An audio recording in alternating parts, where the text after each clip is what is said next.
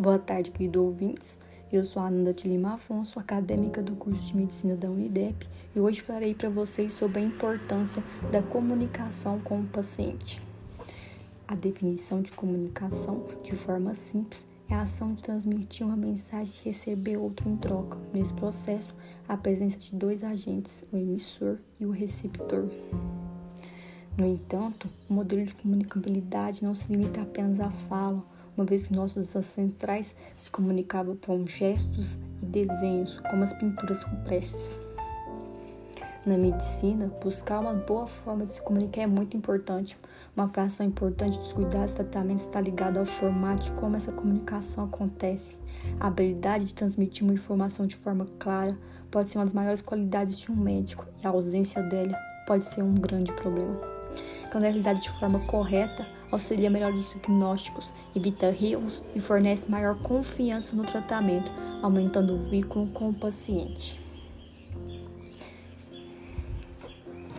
Segundo Carl Rogers, psicólogo estadunidense, a relação terapêutico é apenas uma forma de relação interpessoal em geral, em que as mesmas regras regem todas as relações desse tipo. Condutas como não manter atenção no que o doente informa, demonstrar pressa, realizar somente questões objetivas sem possibilidade de se obter respostas individualizadas e não permitir momentos para perguntas e eventuais dúvidas são exemplos que devem ser evitados, uma vez que podem prejudicar a conexão entre o profissional e o doente.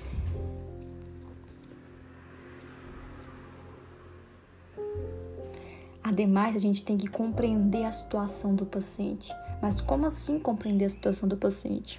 A gente tem que saber que uma mesma doença ou queixa pode ser percebida de forma distinta por cada pessoa. Dessa forma, é importante entender que aquele sintoma está ocasionando na vida do enfermo as consequências emocionais, espirituais e físicas. É importante saber o que o doente espera que aconteça ao fim daquele atendimento, com o intuito de tentar o satisfazê-lo ao máximo e ajudar a resolver o seu problema. Pode ser alívio de uma dor, sanar dúvidas ou aliviar o sofrimento. O médico precisa ser claro na sua fala, deve ser evitar a distração, observar a linguagem verbal e não verbal. Às vezes, um simples gesto do paciente nos faz entender tudo o que ele está sentindo naquele exato momento. Observar a altura do som, grave ou agudo, a intensidade se o paciente está com a fala arrastada ou gritando, e os movimentos corporais são de grande importância durante a consulta, pois podem demonstrar diversas emoções. Isso justifica a importância de uma consulta presencial, uma vez que em consultas à distância a observação da linguagem fica prejudicada.